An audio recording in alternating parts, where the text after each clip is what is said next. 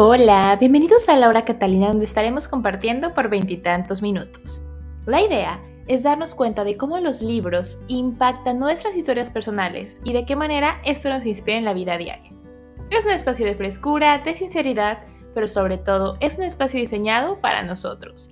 Así que pónganse cómodos y espero lo disfruten tanto como yo.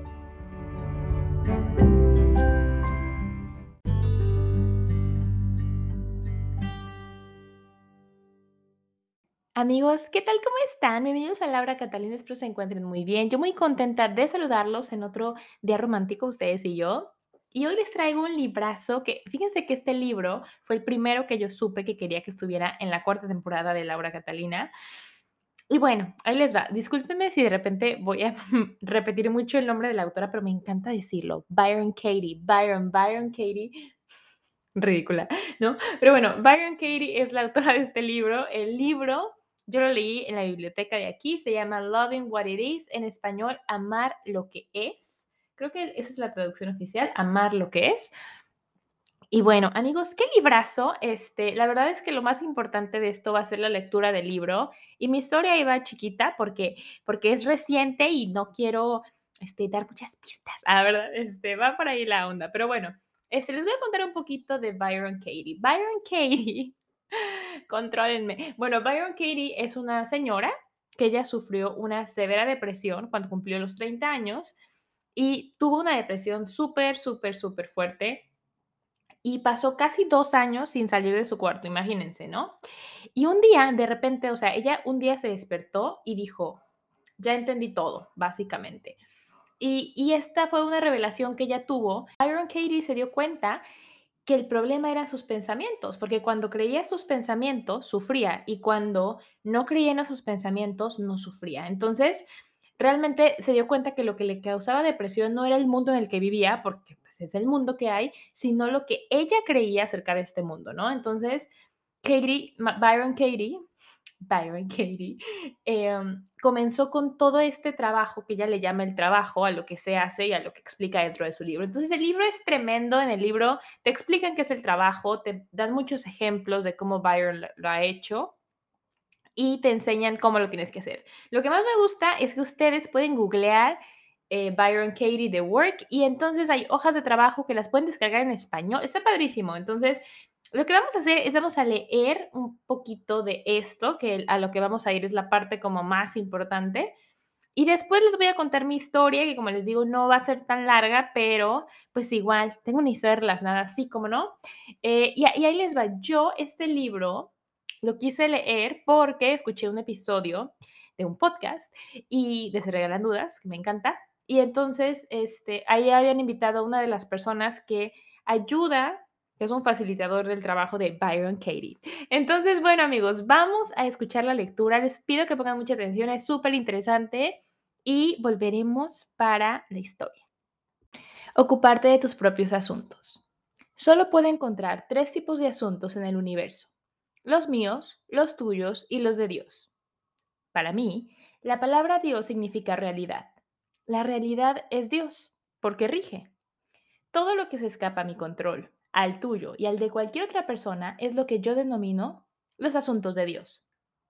Buena parte de nuestro estrés proviene de vivir mentalmente fuera de nuestros propios asuntos.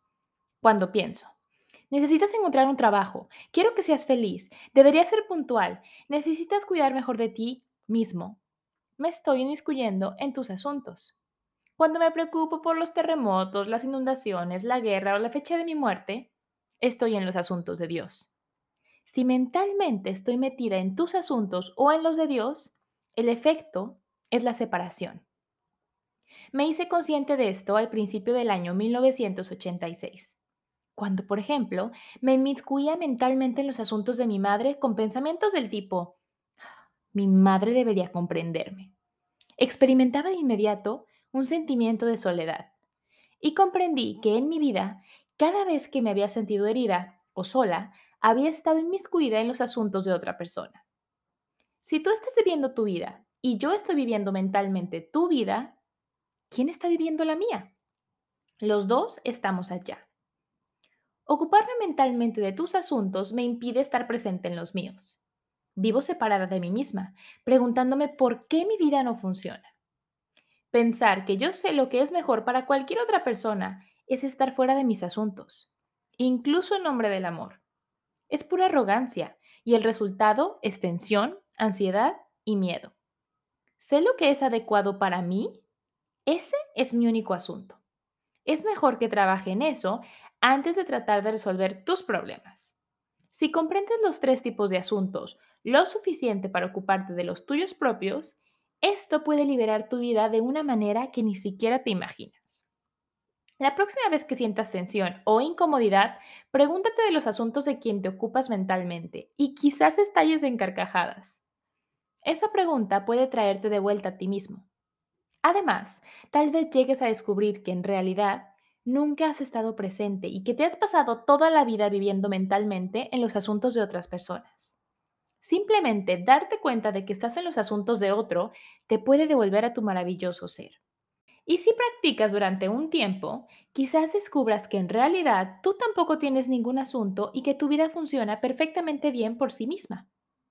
El primer paso en el trabajo consiste en identificar los pensamientos y juicios que están causando las emociones estresantes y anotarlas en el papel. Durante miles de años nos han enseñado a no juzgar.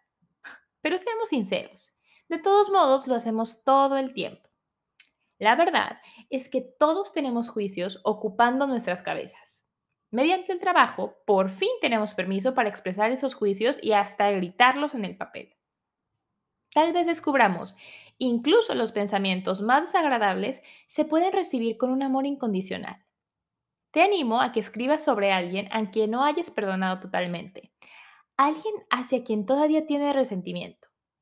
Este es el lugar más eficaz para empezar aun cuando hayas perdonado a esa persona en un 99%, no serás libre hasta que tu perdón sea completo. Cuando haces el trabajo, comprendes quién eres a través de ver quién crees que es el otro. Por favor, sé tan crítico, infantil y mezquino como fuiste en esa situación. Este es el momento para hacer tu berrinche, para mirar dentro de ti mismo, para mirar esa situación específica y ser totalmente honesto y sin censura acerca de por qué te sentiste lastimado y cómo te sentías mientras la situación transcurría. Permite que tus sentimientos se expresen en la medida que afloran, sin temor a las consecuencias y sin ninguna amenaza de castigo. A continuación encontrarás un ejemplo de una hoja de trabajo, Juzga a tu prójimo, ya completada escrito sobre mi segundo marido, Pablo. En este ejemplo, incluido aquí con su permiso, a medida que lo leas, estás invitado a reemplazar el nombre de Pablo con el de alguien similar en tu propia vida. Número 1. En esta situación, momento y lugar, ¿quién te enfada, confunde o decepciona y por qué? Estoy enfadada con Pablo porque no me hace caso respecto a su salud. 2. En esta situación, ¿cómo quieres que esta persona cambie? ¿Qué quieres que haga? Quiero que Pablo comprenda que está equivocado. Quiero que deje de mentirme. Quiero que entienda que se está matando. 3. En esa situación, ¿qué consejo le darías a esta persona? Pablo debería respirar hondo. Él debería calmarse. Debería ver que su comportamiento me asusta.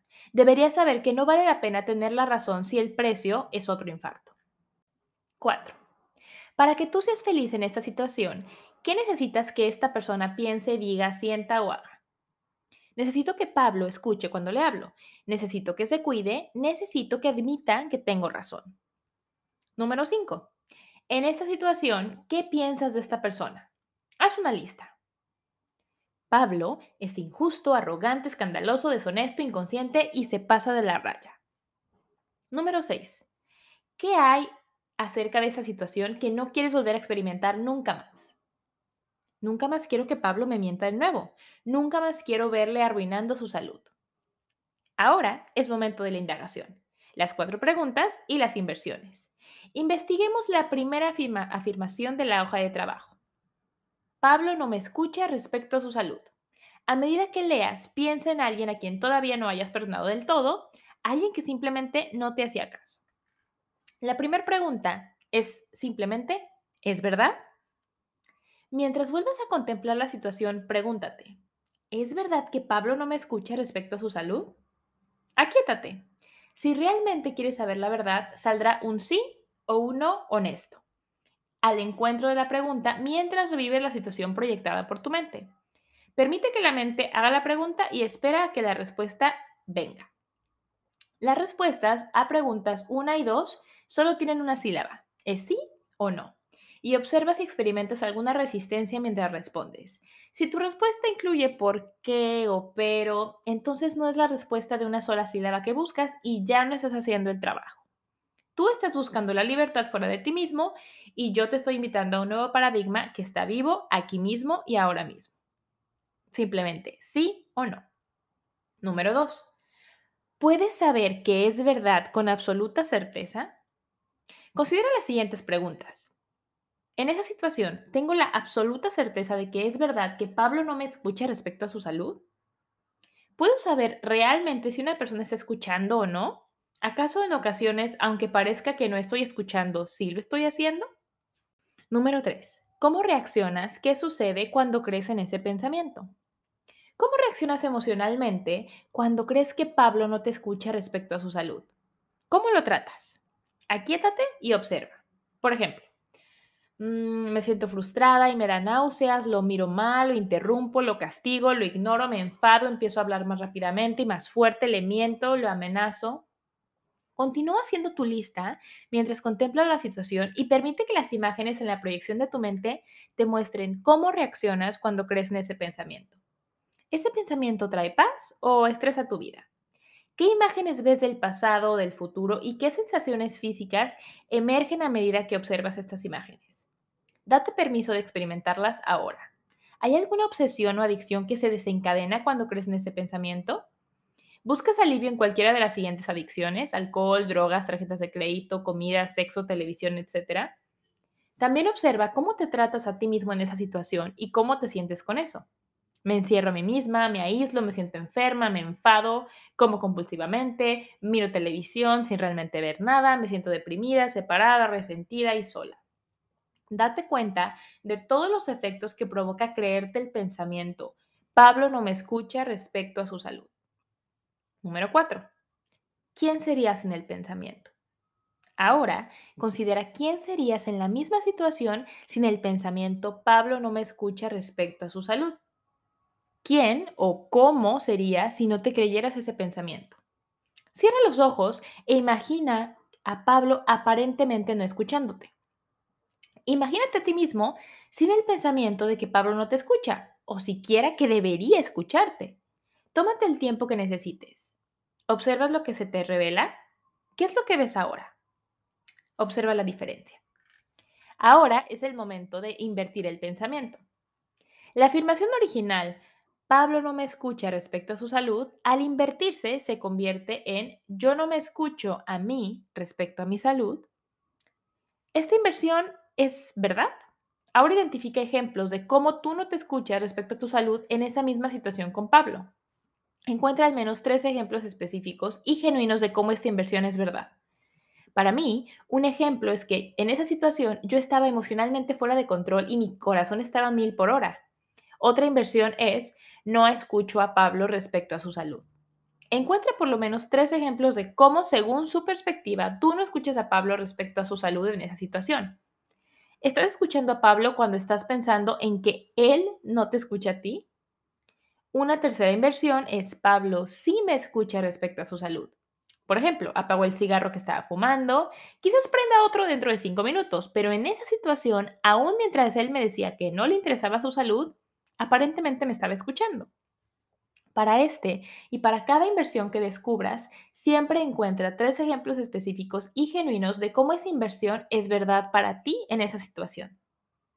En una indagación típica, tras haber reflexionado sobre todas estas inversiones, continuarías a la siguiente afirmación de la hoja de trabajo, que en este caso sería, quiero que Pablo comprenda que está equivocado. Y luego harías las cuatro preguntas con las demás afirmaciones de la hoja de trabajo. Ahora, ¿puedes saber qué es verdad con absoluta certeza? Tras despertarme en la realidad en 1986, observé con frecuencia cómo en conversaciones, medios de comunicación y libros las personas hacían afirmaciones tales como, en el mundo no hay suficiente comprensión, hay demasiada violencia, deberíamos amarnos más los unos a los otros. Son historias que yo también solía creer antes. Parecían ser afirmaciones sentidas, amables y amorosas, pero en ese momento, cuando las escuchaba, advertía que creerlas provocaba estrés y que no producían paz dentro de mí. Por ejemplo, cuando escuchaba a alguien decir, la gente debería ser más amorosa, surgía en mí la pregunta, ¿puedo saber qué es verdad con absoluta certeza? ¿Puedo realmente saber por mí misma en mi interior que la gente debería ser más amorosa? Aun cuando el mundo entero me diga que así debe ser, ¿es realmente verdad? Y para mi asoro, cuando escuché mi voz interior, vi que el mundo era lo que era en ese momento y que en ese momento la gente no podría ser de ninguna manera más amorosa de lo que eran. En lo que se refiere a la realidad, no hay ningún lo que debería ser, solo lo que es, de la manera que es en este mismo momento.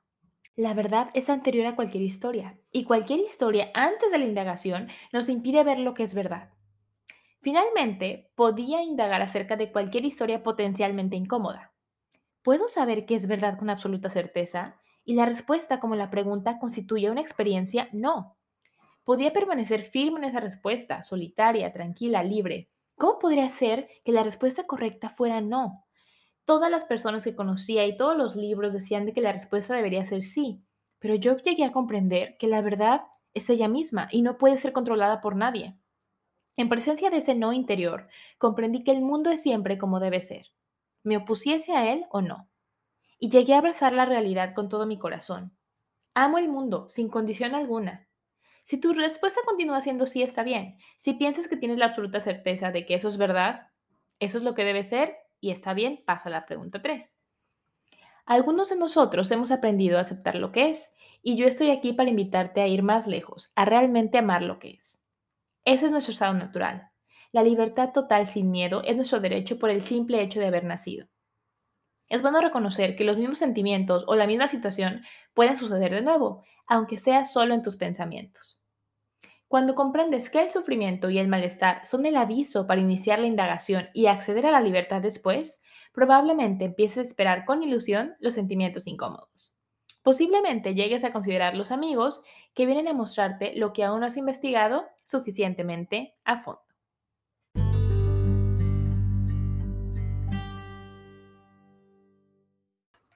¿Qué tal la lectura? Súper interesante, ¿no? La verdad es que es un poco revoltoso, yo se lo soy honesta con ustedes, es un poco como difícil seguir el hilo, pero bueno, las cuatro preguntas son las más importantes y la inversión. Entonces, ¿es verdad? Estoy seguro de que eso es verdad.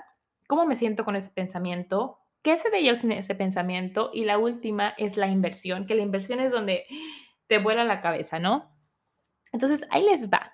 Eh, algunos de ustedes saben que yo cuido a un pequeño eh, niño que es papá de unos amigos muy queridos y normalmente cuando voy a su casa, a mí me encanta ir eh, porque me duermo temprano.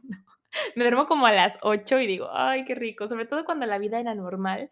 A veces me iba un viernes y cenábamos fish and chips y después me iba me iba a su cuarto y cómo funciona para dormir a Mateo es que a él le encantan los libros, entonces pues me acuesto y junto a él en su camita y le leo un libro, oye, he estado leyendo yo a veces ahí, amigos, años, ¿no? Entonces ahí yo ahí leyendo, una vez casi me dormía con el libro encima.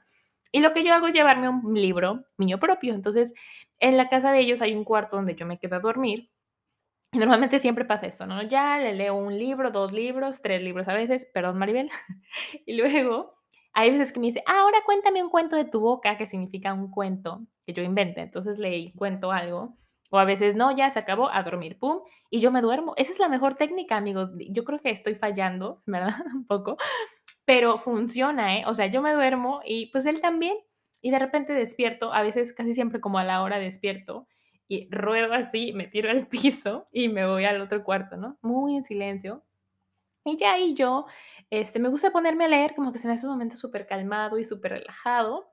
Y este libro, lo, esta parte, y cuando dije, ¡Ah! lo quiero leer en Laura Catalina, me llegó ahí. Porque justamente estaba leyendo este libro y estaba en esta parte de escribir, eh, justamente esta parte de alguien que te haya hecho algo, ¿no? Entonces, ahí les va. La situación la voy a contar muy por encimita, este, pero fue muy fuerte, ¿no? Porque lo que me pasó fue que yo dije, bueno, ¿qué, qué tema traigo? Y pensé en mi ex dije, no, pues con mi ex ya me siento bien, fíjense. No me acuerdo hace cuánto fue esto. Yo creo que, híjole, fácil unos, híjole, ¿qué será? ¿Ocho meses? ¿Casi? O más, incluso más, casi un año. Pero bueno, no me acuerdo bien, la verdad. Pero bueno, la cosa fue que yo escribí, ¿no? Y yo escribí, eh, ¿cómo fue lo que puse? Bueno, no voy a decir qué es lo que puse para no comprometer a nadie, pero tiene que ver con una amistad, ¿no? Entonces puse, este, esta persona, voy a inventar algo, eh, porque de verdad no, no me acuerdo bien qué fue lo que le, fue lo que puse, pero puse como esta amistad no me debería de dejar de hablar, algo así, algo así fue lo que puse. Y entonces lo escribí y luego empecé a poner, o sea, como lo que, lo que justamente leí en un principio, ¿no? Que estoy aquí buscándolo. Eh, esta cosa de que por qué esto me enfada, cómo quiero que esa persona cambie, yo no, pues quiero que me vuelva a hablar, quiero que todo vuelva a ser como antes, quiero que hagamos esto otra vez, ¿qué consejo le darías? Que no sea tan mala onda, que me hable, que por qué, bla, bla, bla, bla. Y híjole, es muy, muy fuerte porque cuando empiezas a contestar esas preguntas, así como les digo, como que te sale con coraje, ¿no? Para que tú seas feliz, ¿qué necesitas que esa persona diga? Pues que me llame, pues que me diga otra vez de esta manera, pues que ubican. Y ya cuando empiezas a hacer el trabajo, te quedas así de piedra. ¿Por qué? Porque cuando empiezas a, ver, te das cuenta, y la primera cosa, por ejemplo, creo que mi statement, el primero, sí era así, ¿no? Porque cuando lo que dice Byron Katie que hagas es que cuando escribas estos, eh, de todos hagas las preguntas, porque entonces te vas dando cuenta que el problema no es la situación, que el problema es lo que tú piensas de esa situación, ¿no? Y que quizás sí la realidad es lo mejor. O sea, es muy loco porque eh, eh, Byron lo que hace es intentar que realmente cooperemos con la realidad, ¿no? Que mu muchas veces, como ella comenta, como lo que les leí, estamos inmiscuidos en asuntos que ni podemos nosotros arreglar, que son asuntos de la realidad de Dios, como le llama, o son asuntos de otras personas. Entonces, con este trabajo nos damos cuenta de que las cosas que pensamos que son de otros, realmente sí tienen algo relacionado a nosotros y eso es lo único que podemos hacer. Entonces, bueno, ahí les va. Yo puse, esa persona no me debe de dejar de hablar. Y dije, ¿eso es verdad? O sea, ¿es verdad? O, no sé si fue el statement, esta persona no me habla como antes, algo así. Pero yo dije, ¿es verdad que no me habla como antes? Y dije, pues sí, sí es verdad. o sea, y luego dije, estoy absolutamente segura de que es verdad. Y lo pensé, lo pensé y dije, bueno, o sea, sí hablamos. Si fuera, no me habla, entonces ahí sí no es verdad. Pero si, si me habla, pues digo, no, pues no es verdad, sí me habla, ¿no? O cuando, si, si la pregunta hubiera sido, esta persona no me habla como antes, pues yo siento que sí, definitivamente es verdad que no me habla como antes, porque hasta yo podría tener pruebas, ¿no? Porque ya no me manda mensajes o ya no he ido a su casa, lo que tú quieras. Y entonces, eh, ¿cómo reaccionas? ¿Qué sucede? Y yo, no, pues me pongo triste, me agüita, este, se me hace mala onda, no entiendo, bla, bla, bla. Y a la hora de darme cuenta de quién sería sin ese pensamiento de que esta persona no me habla o no me habla como antes, y yo digo, bueno, si yo no pensara en eso, ¿no? Si yo no le diera tanta importancia que esta persona me habla o no me habla, pues estaría bien, ¿no? Y cuando esa persona me hable, me va a dar mucho gusto que me hable, porque, porque no lo estoy tomando tan personal. ¿Sabes? O sea, si yo no estuviera pensando, esta persona no me habla igual, cuando me hablara le diría, ah, qué chido, y le respondo y hablaríamos como si nada. Y a la hora de invertir el pensamiento, ¿no? Y sería, esta persona no me habla o esta persona no me habla como antes.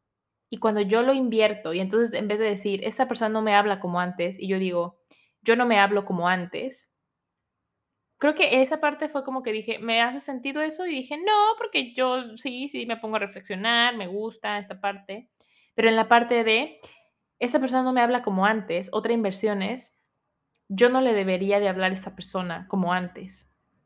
Y ahí me hizo mucho clic, porque yo ahí empecé a, a, escribir como tres ejemplos de por qué eso debería ser verdad. No, porque claro, porque hablo con esa persona y esto me pasa, hablo con esa persona y esa situación me ha pasado. Y ahí me di cuenta, en esa inversión, que realmente la situación que está pasando es que esa persona no me habla más o no me hablaba más o lo que fuera en ese momento real, ¿no? Y yo, y, me, y empecé a llorar porque, en una parte porque me dolió eh, perder esa amistad, pero en otra parte porque yo me di cuenta que la vida me estaba dando este regalo de alejarme de una persona que ya no me estaba aportando a mi vida.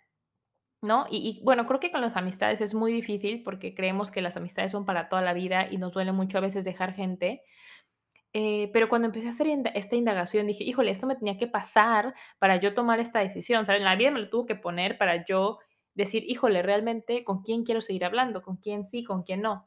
Entonces, es algo bien poderoso porque cada afirmación así que tú tengas de algo, te puede decir, o sea, híjole, me acuerdo mucho una vez Este, bueno, y fue muy fuerte porque lloré así, o sea, se me hizo muy triste, pero al mismo tiempo como que me di cuenta y dije: "Claro, o sea, aquí lo estoy haciendo en el trabajo". Entonces, la verdad es que eso fue algo que me costó mucho trabajo, o sea, incluso haciendo el trabajo era como: "Sí, pero ¿por qué es la vida así?". Y lo que pasa es que también vivimos muy como como si fuéramos el centro del mundo, o sea, capaz si la persona ni siquiera se le pasa por la cabeza, trae un montón de cosas y nosotros pensamos que es superpersonal, ¿no?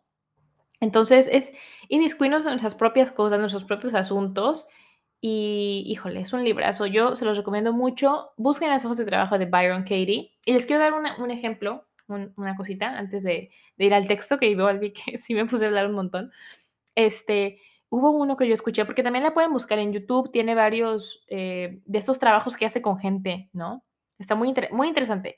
Entonces, hubo uno de un señor que tenía unas hijas, estaba separado, y el problema era que sus hijas no querían ver al papá. Era como, mis hijas no quieren pasar tiempo conmigo. Y entonces ella, es verdad, no sé qué. Y, le dijo algo tan interesante porque le dijo, ¿es verdad que tus hijas no quieren pasar tiempo contigo? Y él era como, no, pues no estoy seguro, bla, bla, bla. Y dijo, ella le dijo una cosa que yo me quedé, porque le dice, quizás tú no quieres pasar tiempo con ellas tampoco, ¿no? Entonces, O sea, aunque eso pueda ser verdad o no, a la hora de invertirlo, cuando le dice: "Tú no quieres pasar tiempo con ellas", porque si alguien no quiere estar contigo, tú tampoco quieres estar con esa persona, porque la comunicación no fluye, porque no, bla, bla. Entonces, uno se da cuenta que la realidad, literal, la realidad es lo que es, y hay que, abrazarla de otra manera, ¿no? Porque creo que lo que es muy interesante es que hay cosas que no se pueden cambiar, y lo que dice, lo único que podemos cambiar realmente son nuestros pensamientos Y incluso esos no son reales, porque esos se pueden transformar, se pueden invertir, ahí es cuando dices: "¿What?". Y es súper loco. Entonces, es es es complicado, yo siento de repente el trabajo de Byron, porque hay que como estar muy enfocado. Y también yo creo, y esto es como un poco que pienso diferente, eh, no se trata, yo creo que tampoco de aceptar que toda la realidad es así, o sea, ya si es así, pues ya tengo que aceptarla y ser feliz con eso, no, pero creo que el trabajo nos puede ayudar mucho a ver qué sí podemos cambiar, qué sí podemos hacer pero que tiene que empezar por nosotros, ¿no? Entonces, este, híjole, pues es un librazo, eh, amando lo que, amar lo que es, Byron Katie, Byron Katie, este, háganlo, si de repente traen un rollo en su vida, este, escriban un statement y de ahí, ¡pum!, empiezan con las cuatro preguntas. Entonces, vamos a leer algo relacionado a esto y volveremos, amigos, para despedirnos. No soy lo que estudié, ni mi trabajo, ni cuánto gano, ni lo que hice, ni lo que haré. No soy mi cuerpo, no soy mi país, no soy lo que compro o lo que gasto. No soy ni mis pensamientos, ni mis acciones. ¿Qué soy entonces? Creo que soy eso. Eso que está hoy presente y es capaz de tener conciencia sobre todo lo que existe. Soy eso que a veces siente triste y a veces feliz y a veces emocionada y a veces cansada. Soy todo y a la vez soy nada. Octubre de 2021, Laura Catalina. Y bueno, amigos, eso ha sido todo por el episodio de hoy. Espero lo hayan disfrutado. Este, busquen, por favor, las hojas de trabajo de Byron Katie. Si quieren, me la pueden pedir, yo se las puedo mandar. Están gratis en el internet y es algo increíble. Se las pasé a una amiga y eso le ayudó a tomar una decisión en su vida muy importante. Entonces, de verdad se las recomiendo mucho.